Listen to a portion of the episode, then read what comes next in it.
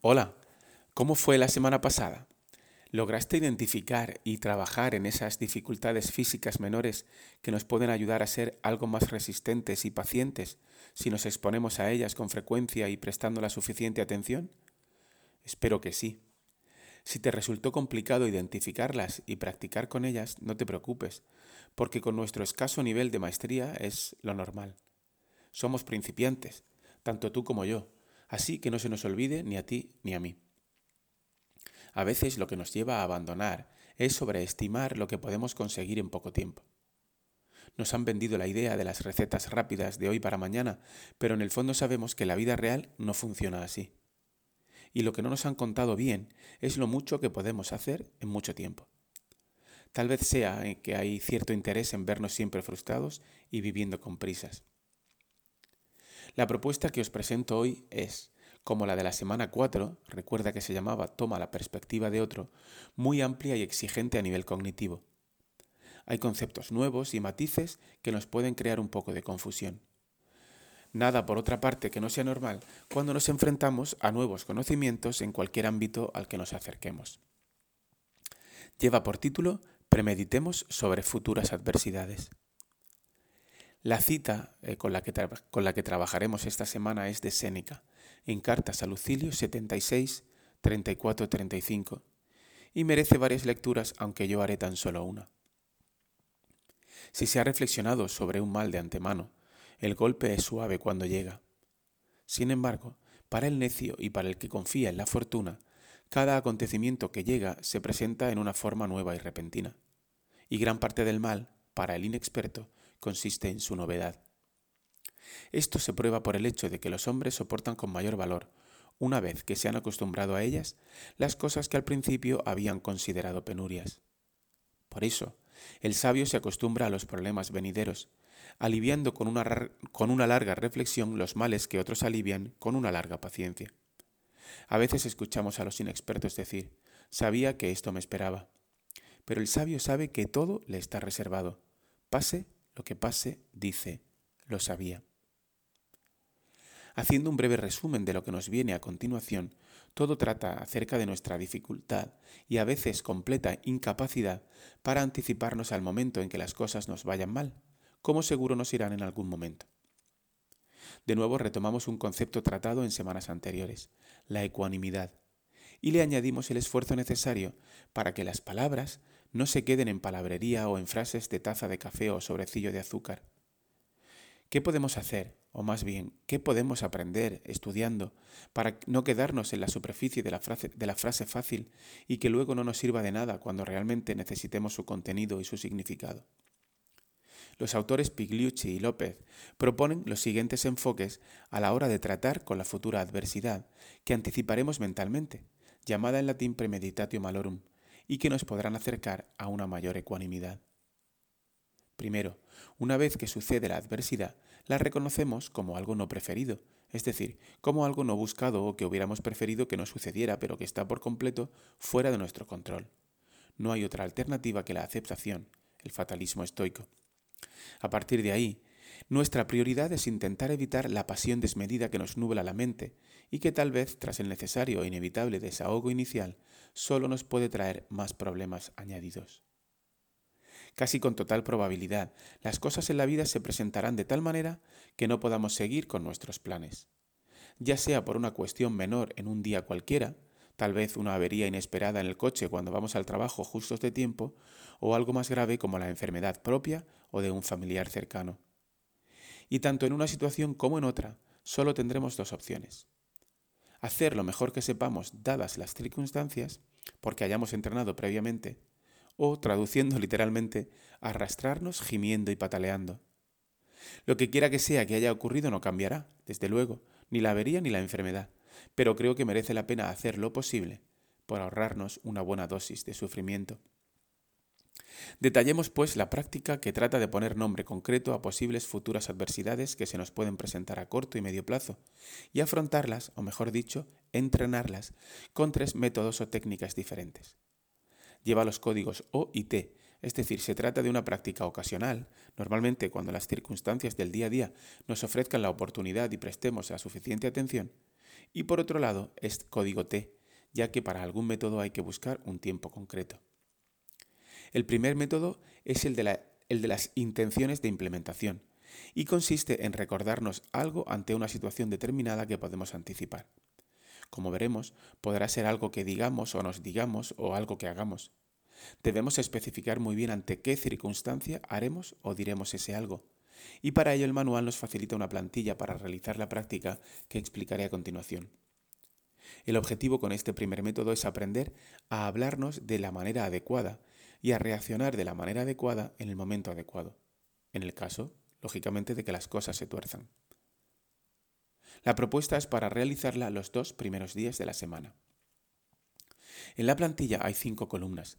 La primera es para identificar un objetivo para el día, es decir, algo que esperamos que ocurra o que, queramos, o que queremos hacer, por ejemplo, en el trabajo.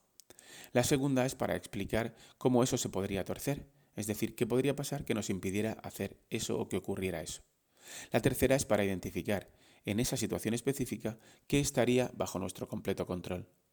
La cuarta, y aquí es donde empieza realmente la aplicación del método de las intenciones de implementación, es para añadir qué nos diríamos a nosotros mismos en esa situación y veamos las consecuencias reales de lo que ha ocurrido. Por último, la quinta es para redactar la intención de implementación.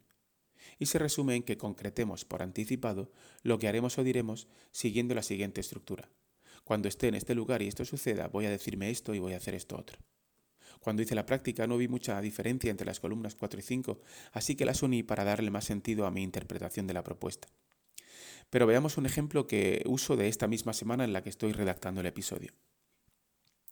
Algo que quiero hacer o que quiero que ocurra. Dar la clase de multideporte esta tarde con mis hijos y sus compañeros. En ella cada familia aporta un material y diseña unas actividades. ¿Qué puede ir mal? Pues que alguna de las otras familias o bien no vaya o no avise con antelación o se retrase mucho. Si eso sucede, ¿qué estará bajo mi control? Mis comentarios en voz alta ante mis hijos y la reorganización de las actividades. Vamos con la columna 4. ¿Y qué podría hacer o decir si el plan se tuerce?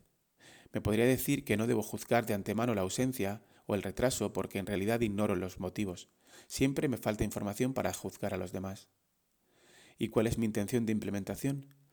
Cuando esta tarde note que me empiezo a cabrearme y a poner nervioso por la impuntualidad o la ausencia de personas que deberían haber venido a su hora, me diré tal vez que les ha surgido un imprevisto grave y que la modificación del plan inicial no es desde luego el fin del mundo. Además, les diré a mis hijos que en otra ocasión nos podría pasar a nosotros. Lo escrito en la última columna es la clave, porque detallo en qué momento la cosa puede ir mal, el motivo o lo que me diré o haré. Y lo que me diré o haré. La propuesta del manual original es volver a lo escrito por la noche y ver en qué medida fuimos capaces de recordar las buenas intenciones que teníamos por la mañana. Lógicamente es difícil acertar de qué manera concreta las cosas pueden ir mal. Pero si somos honestos, salvo circunstancias muy excepcionales, las situaciones que nos alteran a lo largo del día se parecen mucho. En mi caso, son recurrentes las que surgen de las interacciones con mis hijos, mi pareja y mis alumnos, puesto que con ellos paso la mayor parte del tiempo. A nivel de cosas que uso y que se pueden romper, tampoco hay mucho más. El ordenador, el teléfono, la bici, el coche y las cosas de la casa. No creáis que estáis trabajando mal porque las situaciones con las que, eh, a las que dedicáis el tiempo durante estas prácticas se repitan. En realidad no son muchas y se suelen repetir con bastante frecuencia. Los días 3 y 4 trabajaremos con un método diferente que se llama premeditación sobre las adversidades de otras personas. La idea es centrarnos en problemas que otras personas ya han tenido y que podrían sucedernos a nosotros mismos mañana, por ejemplo. Es sencillo, porque se trata de ir identificando cosas en apariencia desgraciadas o infortunios que les pasan a otros y que nos podrían haber pasado a nosotros desde el coche que vemos parado a la orilla de la carretera por un pinchazo o avería, hasta, como fue mi caso, el diagnóstico de enfermedad de Crohn que un buen amigo, que tal vez esté escuchando este episodio ahora, recibió durante los días en los que yo hacía esta práctica por primera vez. Desde ese momento quedó como un gran ejemplo de cómo reaccionar ante una noticia como esa. La idea con este segundo método es tener también una intención de implementación preparada para recordarnos que debemos estar atentos a los infortunios ajenos durante estos dos días, ya sea porque los presenciemos en persona o porque los veamos en redes sociales u otros medios. En mi caso fue, cuando seas consciente de que algo no deseado te está sucediendo o ha sucedido a una persona, me voy a preguntar, Miguel, ¿qué crees que te hace diferente de ella? ¿Por qué vives en la creencia de que eso no te ocurrirá a ti nunca? La propuesta de práctica con este segundo método se cierra con una reflexión nocturna acerca de cómo nos hemos sentido al recordarnos muchas veces durante la jornada que esas cosas nos pueden pasar a nosotros. ¿Ha influido esa atención prestada en algún comportamiento diferente? En mi caso, a la vuelta de muchos días, porque fue una práctica que se ha quedado conmigo para siempre, se instaló una, mejor una menor inclinación al juicio despiadado que solía hacer a muchas personas por sus acciones y actitudes. Aquí vuelvo a destacar la suerte que tuve al empezar este manual con el hábito ya instalado de escribir en un diario personal. Algo que, si me lo permitís, sigo recomendando con fuerza. Para los días 5 y 6, los autores nos recomiendan un tercer método, la práctica de la premeditación imaginativa. Es una práctica muy exigente. La idea es seguir focalizando en premeditato malorum, eligiendo situaciones que no nos gustaría que estuvieran sucediendo como lo están haciendo o probablemente lo hagan y tampoco nos gustarán cuando sucedan. El objetivo es claro, perder o aliviar el apego que sentimos hacia las cosas externas en general, con independencia de su gravedad o la relativa importancia que le demos en el presente, en el momento en el que ocurren y que podrían ir desde la rotura de la copa de Picteto, recordemos la semana 3, hasta la pérdida de alguien muy cercano. Empezaremos haciendo una lista de cinco situaciones que podrían suceder y valoraremos su dureza en una escala de 1 a 10. Ahí van las cinco mías. 1. La autocaravana con la que vamos a viajar en familia se rompe al cruzar los Pirineos.